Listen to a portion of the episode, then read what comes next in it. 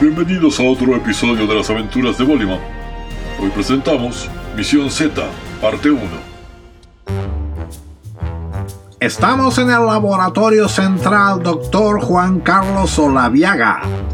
Hoy puede ser el día más glorioso en la vida del Dr. Diego Chazarreta, multilaureado científico egresado del CONICET y serio candidato al Premio Nobel de Medicina está ultimando los detalles para terminar de desarrollar la vacuna que, según sus trabajos preliminares, curaría todas las enfermedades existentes. Este, este, sostenga el frasco con firmeza, pero sin hacer demasiada fuerza. Término medio, digamos. Si, si, si no lo agarra con firmeza, se le puede caer. Y si lo aprieta con de mucha fuerza, lo puede romper.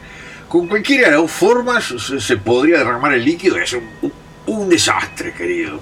Pero doctor Chazarreta, ¿cómo puede ser tan peligroso e inestable si esto es lo que finalmente será la vacuna? Cuando, cuando esté combinada con la, con la sabina oral, va a ser un líquido tan, tan inofensivo como el agua y la canilla. Pero eh, mientras tanto puede ser altamente inflamable y no sabemos cuáles serían las consecuencias de la inhalación de los vapores del fluido esparcidos en un ambiente cerrado. Así que, este, Jiménez, eh, a ponerse las máscaras. Siempre es aconsejable estar este, preparado para, para cualquier eventualidad, ¿no?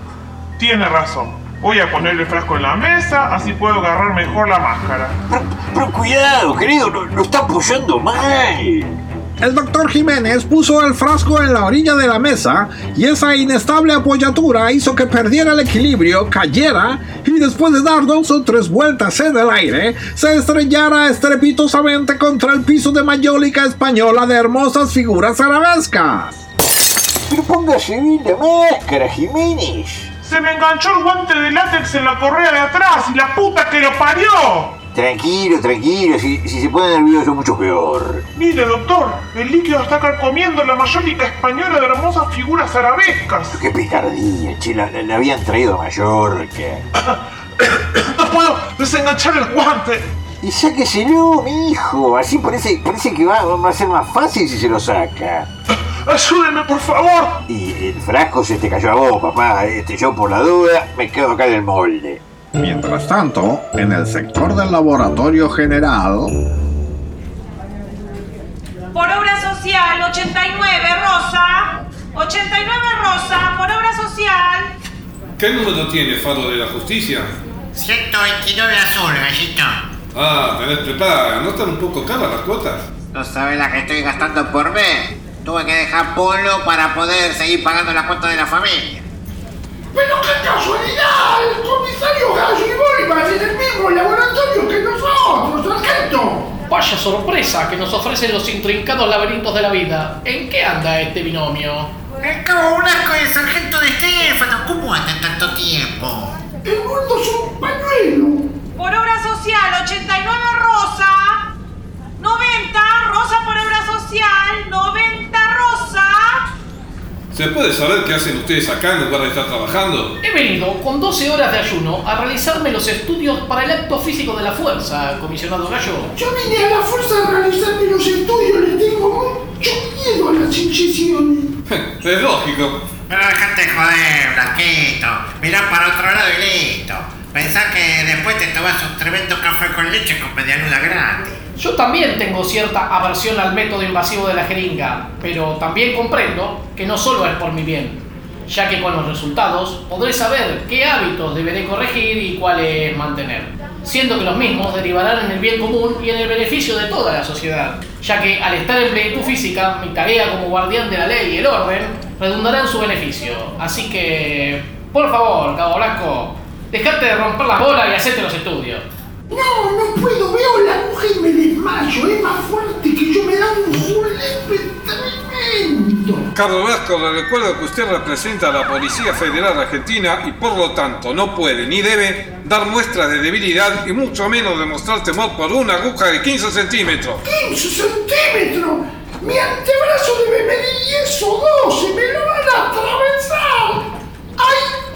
Me siento mal me siento mal. 129 azul por prepaga. 129 azul.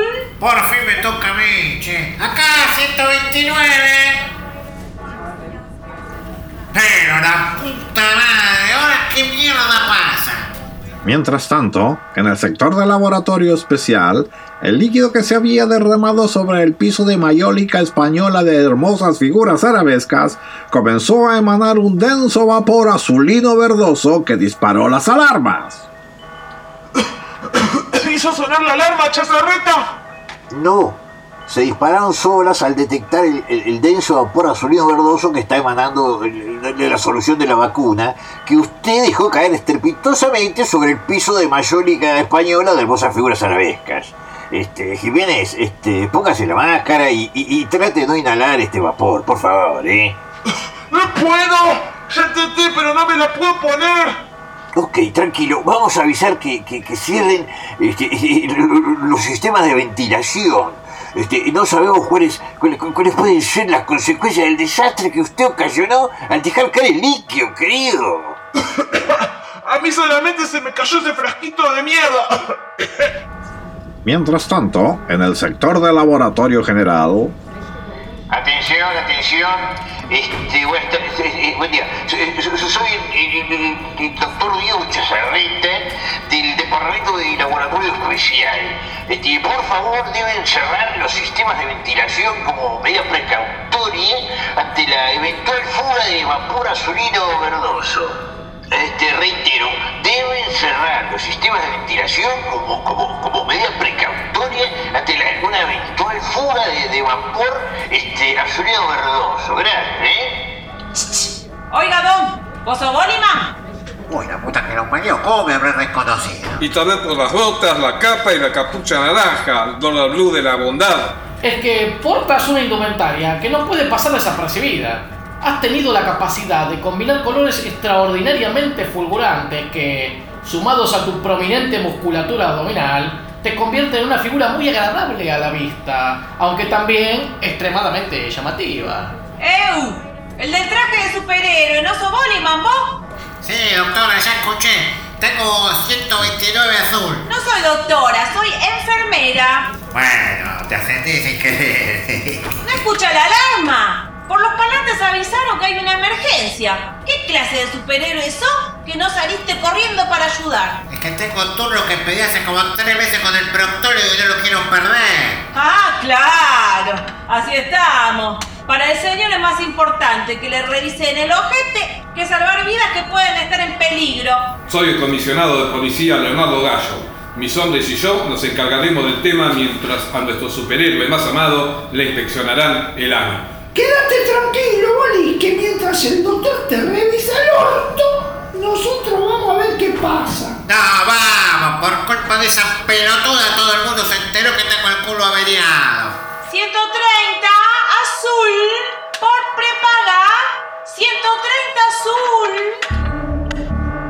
Bolliman, el comisionado Gallo, el sargento de Stefano y el cabo Blasco comenzaron a recorrer los interminables e intrincados pasillos que los llevaban al ala norte del edificio donde está ubicado el laboratorio especial. La alarma no dejaba de avisar insistentemente que el peligro estaba al acecho. La gente buscaba impaciente una salida generando un creciente caos con tonalidades de catástrofe. Mierda, qué grande este laboratorio. No llegamos nunca al ala norte. Esta construcción data de principios de la década del 40. De ahí su majestuoso estilo neoclásico. Iba a ser el primer nosocomio del país dedicado al tratamiento de enfermedades mentales severas, pero días antes de su inauguración, el que fuera designado como director apareció degollado en su despacho. Acusaron del crimen a Julio Bono, un paciente esquizofrénico conocido como el loco de la cimitarra. Recuerdo haber estudiado su caso. Se le computaron más de 17 asesinatos. A todos los degollaba o descuartizaba. Decir que en esa época yo no había nacido, que si no, ¿sabes qué, no? ¿Qué habrás hecho? ¿Enduido del mal? Eh, no sé, Dije eso porque con lo que estaban contando en todo me estaba dando un cagazo que no te cuento. Yo también me cagué en la pata, Boli. ¡Ay, la puta que no parió! Se cortó la luz. ¡Prenda una vela, Comi! ¡Prenda una vela! Y ¿De dónde quiere que saque una vela, pedazo de pelotudo? Tranquilo, esperen que prendo la luz del celo. Ahí está. La oscuridad se tragó al edificio. De pronto, por unos segundos, se hizo un inquietante silencio que solo era perturbado por los ecos lejanos de los gritos de los que estaban en los subsuelos unos metros más cerca del infierno. La gente corría casi a tientas y sin rumbo. Tranquilo, no se ve un carajo. Es que tu celular es de la época de Modicón, crematorio del mar. Si seguimos con el patrón que los pasillos vienen mostrando hasta ahora, cuando lleguemos al final de este, y si doblamos a la derecha, habremos llegado al laboratorio especial. Lo digo no sin cierto alivio ante la acuciante situación y el terror que expresa el cabo Blasco. Gracias, pero ya estoy bien. ¡Permiso! ¡Ah! ¡Qué empujón me pegó este hijo de puta! Si lo hace de nuevo te meto en cana y te doy cinco fechas por carga indebida. Apuremos, apuremos que se me están terminando la batería. Llegamos. El sargento de Stefano tenía razón. Estoy asombrado por su sentido de la ubicación. Lo felicito. ¿Cómo te diste cuenta de Estefanito? Eh, simplemente le presté vital atención a la instalación de la cañería por donde se envía el oxígeno. Era el único caño que no se bifurcaba y que mantenía las roscas machos superiores con roscas hembra, que giraban en contra de las agujas del reloj. De maravilla. Cagamos. Se terminó la batería del celo. ¡No veo nada! Nada! ¡Me meo! ¡Golpea la puerta, gallito! No veo dónde está la puerta, metralleta de 10. Estoy meta a pegar piñas en el aire. ¡Me meo! ¡Me meo! Pero aguanta un poco, hombre. ¡Me meo del miedo que tengo, Comi! Tranquilos, ahí se acerca una luz. ¡Permiso! ¡Es el mismo de antes! ¡Cafero del cogote! ¡Se me escapó, Bollyman! ¡Me encandiló el ojo! Acá está la puerta. ¡Golpea, Comi! Venimos con los muchachos porque dijeron que necesitaban ayuda. Gracias a Dios y a la Virgen que están acá. Pasen, por favor. Y a De Stefano que siguió por las roscas que giran al revés. Pase, pase. Eh, Soy el doctor Chazarreta. ¿Qué pasó, querido? Por favor, doctor, explíquenos cuál es la situación. Eh, a, mi ayudante se le cayó por accidente un frasco que contenía una sustancia que no sabemos cómo puede reaccionar al contacto con el aire y que puede pasar si, si es inhalada durante eh, de más de 30 segundos, ¿no? Eh, ¿Dónde está su ayudante? Creo que está en la otra sala. Llamalo, monstruo, así vemos cómo está. Este, sí, bueno. Eh, doctor Jiménez, este, ¿puede venir, por favor, que Bolívar y los agentes del orden le quieren hacer una, unas preguntas? Este, ahí viene, ahí viene. Jiménez atravesó la sala con andar ondulante y se dirigió directamente a donde se encontraba el cabo Blasco. Buenos días, mucho gusto, soy el cabo Blasco.